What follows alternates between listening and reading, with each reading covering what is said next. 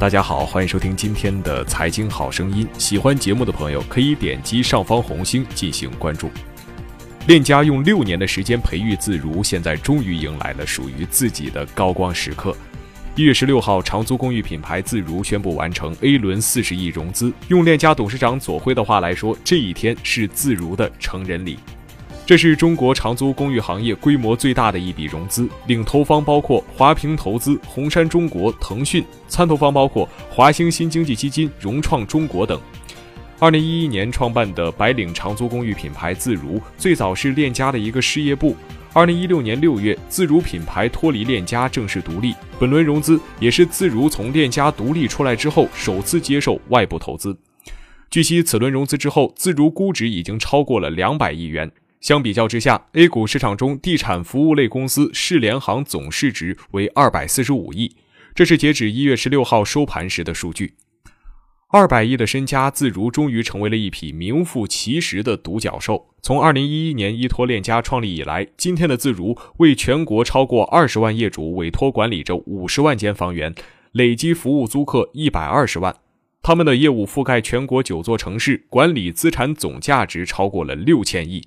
这是一个非常难以想象的数字，中国长租公寓行业没有一家企业能够与之比肩。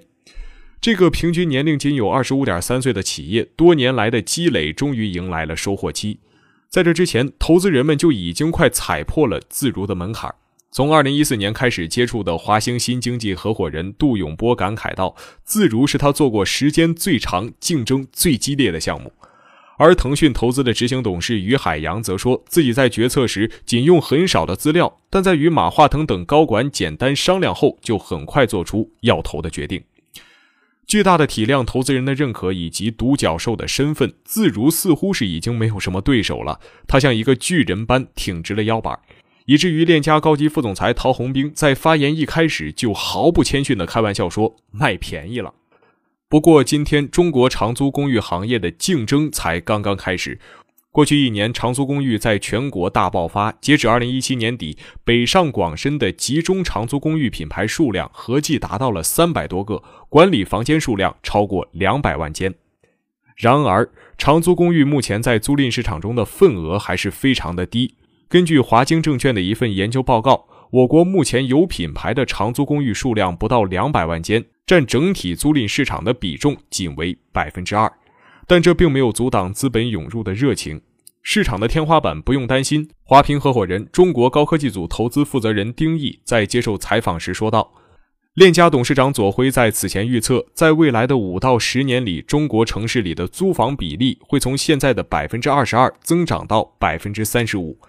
在左晖给出的数据基础上，丁毅认为，如果从大中城市的新市民这个群体来看，未来的租赁比例会达到百分之七十甚至更高。事实上，长租行业到今天都没有出现一个能够让所有人都认同的模式。一方面，房地产公司以集中的模式大打规模和成本牌，他们更关心的是成本与规模的压力。万科 A 董事局主席郁亮曾表示。公司旗下长租公寓博裕能够达到百分之一到百分之二的回报率就已经非常满意了，而龙湖冠域的 CEO 韩石称，龙湖对长租公寓业务更关注的是把产品做好，三年内不考虑盈利的问题。根据公开数据，自如在二零一六年的租金总额为九十亿元，远不及链家二零一六年的销售额。自如的模式是分散式房源，这也是有中介背景的公寓商的主要经营模式。但是这种模式相对来说利润不高，但管理起来也并不容易。华经证券的上述分析报告显示，长租公寓海外市场已经形成了三种典型的商业模式。从相关上市公司的 PS 估值来看，自持集中式大于自持分散式大于托管分散式。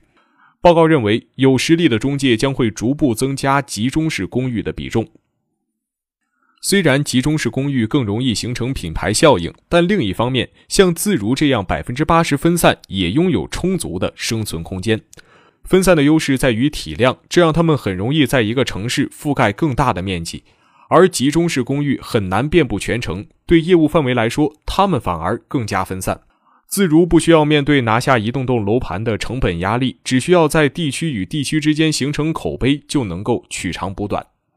因此，陶宏兵在发言一开始就敢说自如卖便宜了。其实他是有根据的，他的根据就是分散与集中的关系悖论。在他看来，表面分散但实际更加集中的自如已经不存在竞争的问题，因为归根到底，谁拥有更多的房源和租客，谁才拥有更多的话语权。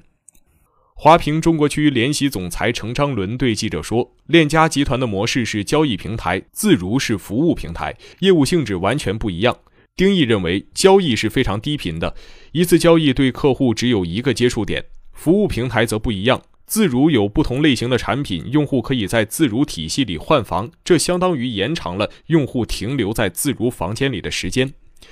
关于此次融资之后的战略，自如 CEO 熊林提到。首先要深化全国化布局，开拓新进入城市，包括杭州、南京、广州、武汉、成都、天津等。此外，要加大线下产品研发与创新，提供全线居住产品，升级周边生活服务，包括保洁、维修、搬家等服务。这些措施都可以看作是自如进一步延长用户停留时间的动作。除了绑定租客，长租公寓还面临着各种各样的问题。就在去年年末，包括自如在内的众多长租公寓都被要求整改清理隔断房，以及被租客频繁爆出房屋环保问题，这都暴露出长租公寓的运营商在追求利润的过程中管理上的短板。自如给出的运营数据显示，截止二零一七年底，自如进入了九座城市，管理五十万间房源，累计服务一百二十万名租客。他们面临的竞争对手也十分明显，不仅仅是传统的房地产开发商在进入到这一领域，比如龙湖和万科，像我爱我家之类的地产中介商也在加紧布局。此外，还有一些酒店运营的公寓，比如博涛集团的蜗趣，与开发商相似，这些酒店集团也拥有较多的存量物业，可以进行改造，转变物业运营功能，在物业上获取优势。尽管如此，从整体市场上看，目前机构化管理的房源在租赁市场中占比还是非常低的。对此，红杉资本中国基金合伙人刘星认为，无论是对于房东还是租客，通过品牌化机构来获得服务，是国人在居住领域的消费升级，这个趋势非常明显，而且将持续放大。